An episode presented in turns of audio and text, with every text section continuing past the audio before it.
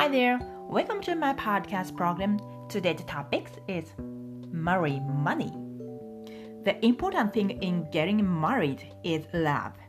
but money is also as important as love. Those who got both money and love had something in common.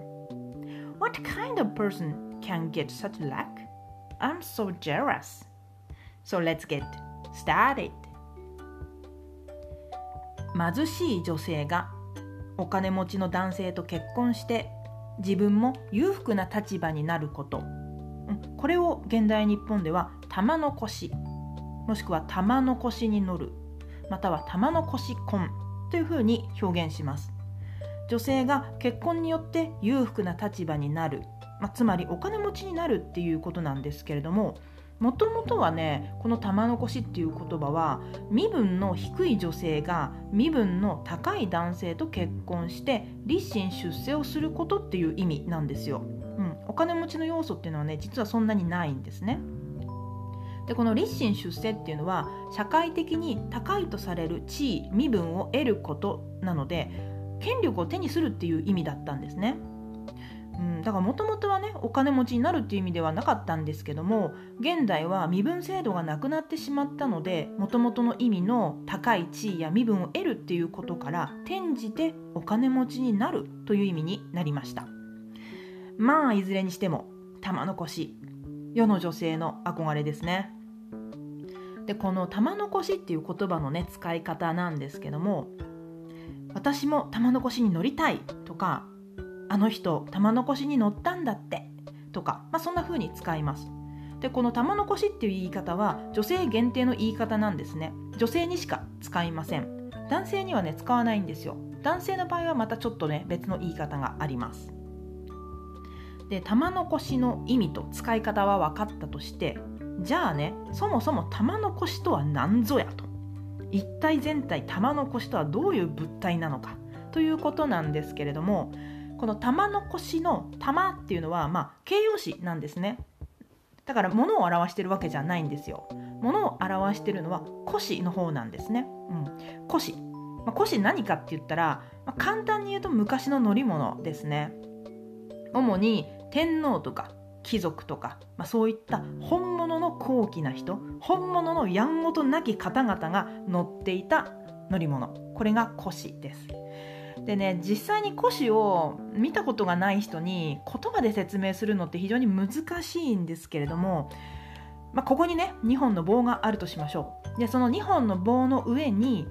人一人乗れるくらい人一人座れるくらいの座席が固定されている。これが、まあ、古紙っていう乗り物ですね。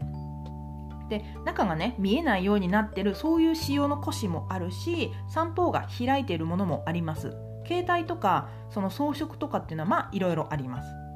でこれは人がね担いで移動する乗り物です。で現代ではねもうほぼ見ません。お祭りぐらいでしか目にしないかな。多分ね年に1回か2回ぐらい目にすればいいかなっていうぐらいまあほとんど見ない乗り物ですね、うん、有名なところだと京都の葵祭とかでちょっと見るぐらいですかね。まあそれぐらいかなり珍しいものです。で玉の腰の玉なんですけど、まあ、この玉っていう言葉ねこれいろんな意味があるんですよ。でパッと思いつくのは多分丸いものとか球体とか、まあ、そういったものだと思うんですけどもそれ以外にもあいつとか美しい女性とか手段とか、まあ、結構ねいろんな意味があるんですよ。で玉の腰っていう場合は高貴で素晴らしいっていう意味なんですね。だから玉の腰っていうのは丸い乗り物なんか球体の乗り物ではなくって高貴で素晴らしい乗り物っていう意味なんですよ。で身分制度が厳しかった時代は身分の高い女性が結婚する時この腰に乗って男性の家に入ってったんですね、まあ、こういう習わしがあったんですよ。でこの習わしから高貴な腰に乗るつまり玉の腰に乗るっていうのはイコール身分の高い男性と結婚するっていう意味になった。ということなんですね。でさっき「玉の腰に乗る」という表現は女性にしか使わないって言いました。じゃあ男性の場合はどういうのかというと逆玉とか逆玉に乗るっていうふうに言います。でもねこれね言葉本来の意味からすると間違った使い方なんですよ。だって玉に乗るわけじゃないじゃないですか、うん、玉っていうのは形容詞なので玉には乗らないんですよ。乗るのは腰の方なんですよ。腰に乗るんだからあの逆玉とかね逆玉に乗るっていう言い方は本当はおかしいんですね。でも言葉っていうのは生き物なので、まあ、たとえ使い方が間違っていたとしてもこう人々に受け入れられてしまったらもう正当化されてしまうんですよ。まあ、そういうことで現代では貧しい男性がお金持ちの女性と結婚するイコール逆玉とか逆玉に乗るっていうふうに表現します。でこのね玉の腰とか逆玉なんですけどなんかね私の周りに結構いるんですよ。それぞれね3組ぐらいずつかな知ってるんですよ。私自身は玉の腰どころかねもう腰にすら乗られて乗れてないんですけどなんかね周囲にはこの腰に乗った人がね多いんですよ。で玉の腰に乗った人まあ女性ですね。これはねうんとね会社社長と結婚した人とか大企業の幹部と結婚した人あと代議士と結婚した人でただいま絶賛会社社長と恋愛中の友人とかもいますね。なんかねにいるからすごいあやかりたいんですけど何にも来ませんね。何にもあやかれないんですよ。ほんとね世の中不公平だなと思います。でね逆玉。逆玉はまあ男性の方ですね。お金持ちの女性と結婚した男性。これなんですけどこれはですね、えっと、女医と結婚した人が1名。あと地元の名士の娘と結婚した人が2名、まあ、合計3名知ってます。でこの玉の腰に乗った人逆玉に乗った人みんなねそれぞれの共通点があるんですよ。で玉の腰に乗った人、まあ、女性なんですけど玉の腰に乗れた女性の共通点っていうのは、えー、とちょっと1人を除いてになるんですけども、まあ、1人を除いてあと皆さんね全員女性らしいんですよ。うんね、すごい綺麗にお化粧してるし着るものとかにもねすごい気を使ってるんです。本当にね女性らしいなっていう雰囲気を醸し出してるんですね。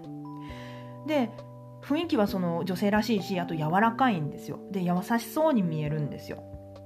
でもね中身結構気強いですよ。彼女ら。うん。あのねぐさっと刺さるようなことをねあの笑い顔で平気で言うところがあるんですよね。だからすげえ怖えなと思うんですけどまあそういう共通点ありますね。だからお金持ちの男性っていうのはその見た目はすごく優しそうなんだけど気が強くてねこうぐさっと刺さるようなことを平気で言うような女性が好きなのかもしれないですね。その見た目と中身のギャップっていうのにね燃えるんじゃないかと思うんですよ。でまあちょっとね覗かれた1名なんですけどこれね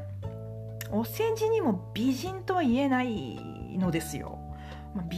なんていうかね、まあ、仕込めと言ったら言い過ぎかな。でもねほんと美人ではなかったですね。でね性格も結構きつかったんですよ。うんでね嫌なことはね他人に押し付けるっていうずるいところもあったしなんかお土産で買ってきたお菓子とかあるじゃないですか。ああいうのをねみんなにこう配るんですけどその他人に配ったお菓子を勝手に盗み食いするようなねそんなことするような人だったんですよ。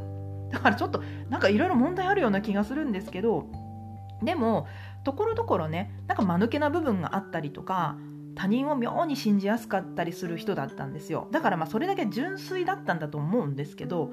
なんかね憎めない人ではあったんですよ。でもねでもなぜ彼女が玉の腰に乗れたのかは未だにね我々友人の間では本当に解明できない謎なんですよ。本当ね日本の七不思議にあげたいくらい謎ですね。もうあれ本当解明できない。それぐらいの謎です。でね次は逆玉に乗った男性ですね。この人たちの共通点っていうのはみんなねおしゃべりうまいんですよ。そうおしゃべりがうまいんです。これね男性としては圧倒的に有利ですね。男性ってやっぱねおしゃべり下手な人多いんですよね。だからねこれねしょうがないと思うんですよ。生き物としてねやっぱり仕方がない部分があるんです。脳の作りとかもいろいろ違うんでね。だから、まあ、しょうがないけどおしゃべりがうまいっていうだけでやっぱりね男性は相当有利になりますよ。でこのおしゃべりがうまいっていうのはその一方的にねマシンガントークみたいにダーって話すことじゃないんですよ。たまにねこの辺勘違いしてる人いて、まあ、男性女性どっちもいるんですけど男性の方がねやっぱちょっと多いかな、うん、この勘違いしてる人多いかなっていう気がします。あのね自分のその自慢話とか武勇伝なんかを永遠とこう話す人いるんですよ。自分はねこういうことをやってきたんだとかこういう実績があるんだとかこういうすごいことをやったんだみたいなことをねあの言う人いるんですけどあのー、会社のプレゼンですか？って言いたくなるような、ね、人がたまにいるんですけどもこれはねおしゃべりが上手とは言わないんですよね。おしゃべりが上手っていうのは面白い話を提供するし相手に話をさせてあげられるそして相手の話を聞けるこれがおしゃべりが上手い人ですね。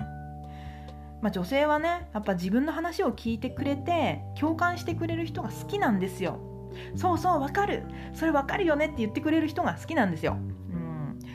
まあ、寡黙な男が好きっていう人もいるしそういう男性がモテた時代も確かにありました。不器用ですからこれね昭和の名優高倉健さんのセリフなんですけど、まあ、こういう寡黙な人とかねあと「男は黙って札幌ビール」これ2 3 0年前ぐらいに流行ったテレビ CM なんですけど、まあ、こういうのが受け入れられた時代もあったといえばあったんですけど今はねちょっと残念ながらこういった方々はね恋愛弱者になってるな。うん。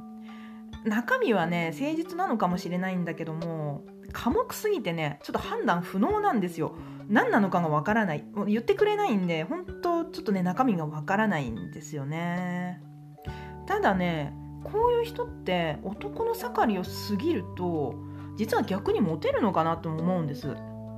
あの知り合いのね66歳のおじいちゃんがいるんですけどすっごい寡黙な人なんですよ。丸一日全く声を聞かなかったとかねそういうくらい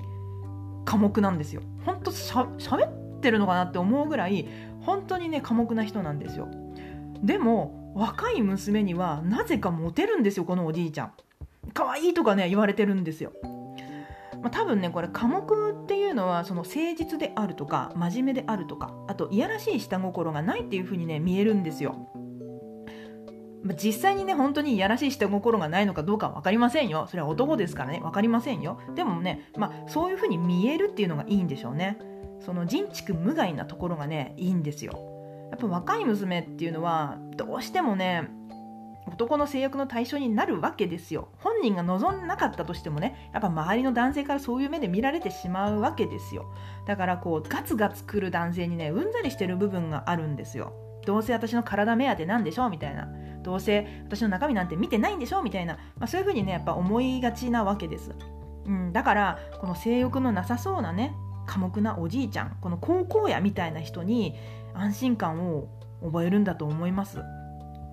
だからね若い時はこの恋愛弱者の寡黙な男性っていうのは年を取ったらね案外愛されキャラとしてモテるんじゃないかなというふうに思いますよ。